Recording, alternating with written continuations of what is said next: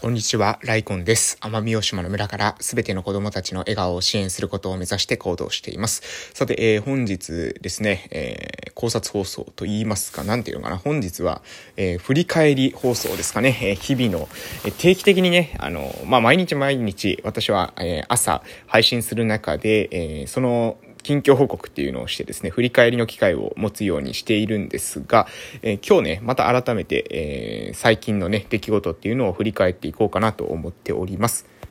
と言いますのがですね、えー、現在2022年の2月の28日なんですが、実はね、今日休みなんですよ。28、そして、えー、明日、2日までですね、なんと3日間、えー、私お休みをいただいておりましたというのが、なんでお休みをいただいておりましたっていうことになるのかというとですね、実はね、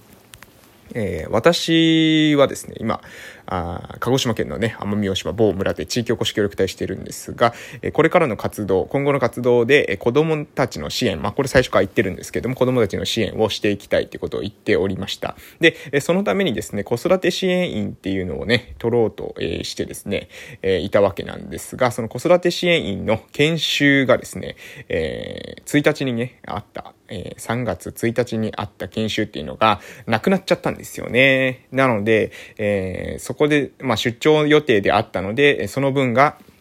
出張というか、まあ、そこに、え出席する予定であったので、えその分がですね、振り返りで休みになっているということでございます。ちなみにですね、この3月1日にですね、行く研修っていうのはですね、本来は12月の25日のですね、午前中にあった研修なんですよ。でね、これ私がですね、私の完全なミスで、えー、午前中のですね、救急救命の研修っていうのはね、もうね、あの、忘れてました。はい。えー、これね、メールで、えっと、まあ、言い訳させていただきますと、えー、えっと、事前の紙媒体で来てたスケジュールではですね、25日はですね、午後からしか研修が書いてなかったんですよ。で、その後に後日決定した研修っていうのが、その午前中にあった救急救命の研修だったんです。で、えー、それ、心肺蘇生ですね、心肺蘇生法とかの研修で、まあこれ病院とかでやったのでね、まあ実際は、まあ技術的にはっていうか、まあ毎日、毎年毎年受けれた研修なのでできる内容だとは思いつつもね、まあそういう問題じゃないので、そういう問題じゃなくて、研修出なかったっていうことでね、えー、その検証を、まあ、どっかで、あの、えー、受けなければいけないということで、えー、その研修が、えー、3月1日までな2回ほど延期になったんですけれども、えそれが結局、えダメだと。まん延防止策がですね、延長するということで、えそちらも受けれないということで、それにつきましてですね、え今年度のですね、子育て支援員のですね、終了証はですね、発行されなく、えなってしまいました。え残念ということで、えまあ、まあ、ただね、え子育て支援員の、え終了証っていうのはですね、まあ、私今、現段階でですね、動きながら、えー、様々な、まあ、子育て支援、そして、えー地元のですね、活性化、リハビリの最低限、まあ私この価値観に向けて、価値観の達成に向けて、特に、えー、地元でのこの今、えー、している地域おこし協力隊としての活動の中では子育て支援、えー、ここにしっかりと、えー、ここに集中して、えー活動していくっていうことなんですけど、まあ、こ、この、まあ、子育て支援だけじゃなくてね、実際には、えー、子育て支援を通してね、地域をこう、活気づけていくというか、地域の、え高齢者も元気づけていきたいんですけど、今までのね、支援っていうのは、どちらかというと、高齢者を元気づける高齢者支援だったんですよ。でも私は、高齢者を元気づける子育て支援なんですね。高齢者を、高齢者を高齢者だけ支援してですね、え元気づけるっていうのはどういうことかっていうと、まあ、介護が必要な人にですね、頑張って筋力を鍛えて介護にならないようにしましょう。まあ、もちろんそのアプローチも大事なんですけど、やっぱり人間の体って衰えていくのでね、あの、ある意味限界もあるわけなんです。なので、高齢者だけにですね、何でもかんでも、えー、その、いく、いくらですね、え年を取ってもですね、自分のことは自分でしましょうっていうのは、それはそれで難しいんじゃないかなって思ってるので、えー、私は、それ、そうじゃない、まあ、子供たちの、まあ、力を、えー、借りるとかですね、その以外のテクノロジーを、えー、使うとか、えー、これもちろん高齢者の目線だけで考えているわけではなくて、そういった、えー、その地域文化を作っていくっていうことがですね、結局はですよ、住みやすい地域にもつながってきて、で、子供たちが自体にですね、とっても、もその学びとかね、せえー、何ですかね、豊かなですね、えー、上層教育というか、情動体験にえー、繋がってくるんじゃないかなと思います。お互いにですね、やっぱり、うん、世代間でですね、今は、まあ、世代間で、あの、分断されてるんですよね。子供は子供会、えー、まあ、女性はですね、婦人会、えー、そして男性はですね、青年団とか壮年団とか、こういうふうに、えー、切られているわけです。20代、30代とかですね、切られている。え、で、それの上に行くとですね、今度は敬老会とかですね、老人会というふうに切られていく。え、年代だけで切るえー、も、もしくは集落で切るですね。私たちの集落、14集落ありますけど、えこういった14集落で切っていく。うん、この考え方っていうのは、まあ、これから先はですね、まあ、難しいんじゃないかなって思ってます。で、なぜ難しいのかというと、人口が減っていくかですね。うん。もうちょっとごめんなさいね。あの、この話、えー、今回の話は私が思いつくままですねえ、浮遊するようにこう話して、思考がですね、飛び飛びになって話してるので、えまとまりのない話になってるかと思いますけどね、そのまとまりのない話の中にですね、えー、なんとなくですね、皆さんの中の学びというか、皆さんの中の何かの気づき、ええー、何かにですね、参考になる点が、えあると嬉しいな、なんていうふうには思ってるんですけれども、何が言いたいのかというと、人口が減少していく中で、この14集落を、えー、それぞれですね、切り分けて、えー、統治していくというか、切り分けて自治していくっていうのは、まあ、現実的ではないだろうと。14集落っていうものを一つの、その共同体、自治体としては、えー、一つのまとまりとし、まとまりであるわけなので、えー、その一つの自治体としてですね、えどういうふうに、えー、統治していくのか、どういうふうに統治っていう言い方はあまり良くないかもしれませんね。どういうふうに自治していくのか、えこれををですね、みんなで考えていく必要があるんじゃないかなというふうに思っています。で、その中で高齢者が増えています。子供が、えー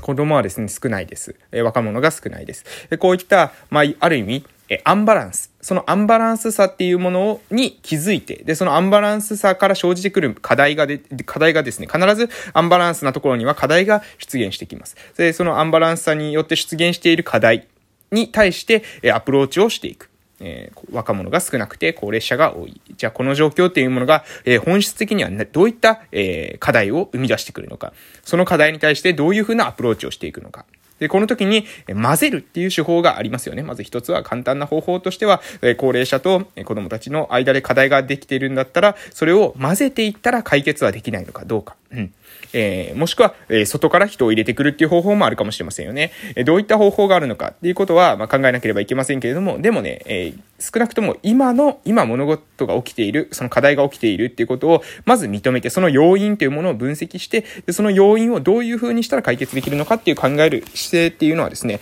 え一緒なんじゃないかなというふうに思うわけです。で、え話が若干、えふわふわとしておりますが、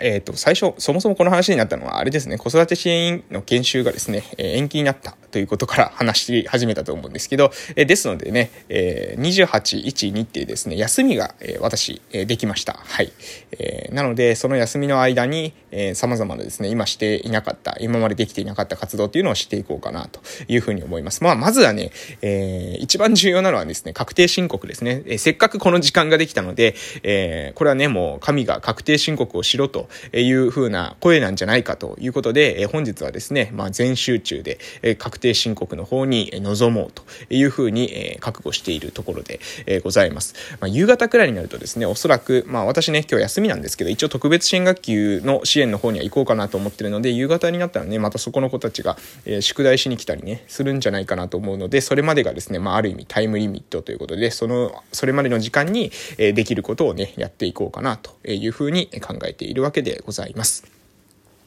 まあ、皆さんはですね、えー、どういう風な日常をお過ごしされているのかわかりませんけれども、ぜひですね、えー、様々なことをしていると、まあ、自分が予想している事態、予想していない事態っていうものが、まあ、生じてくると思うんですよ。で、予想してない事態が生じてくるっていうことは、それ自体はですね、えー、まあ、そういうものなので、まあ、そういうものです。私たちの、えー、生きていく中で、すべてがですね、自分の予測通りに、えー、運ぶ、ことが運ぶってことは、これはないかと思います。不測の事態っていうものが生じてくると思いますし、えー、その中ででもですね、不測の事態が生じた時に、そのことをですね、くよくよ嘆いていてもですね、どうにもならないことっていうのもあるんですよ。なので失敗した時とかですね、うわ、やっちまったなって思った時ほどですね、えー、そこからしっかりと頭を切り替えて、まあ、次にそういうミスをしないように手を打つと同時に、えー、その今の状況を踏まえた上で、じゃあどれが最善の策なのか、次に立ち上がるとしたらどういう方向に立ち上がって走り出せばいいのかっていうことををですね、考えていく、そういう思考の、まあ、トレーニングっていうのが必要なんじゃないかなというふうに思っております。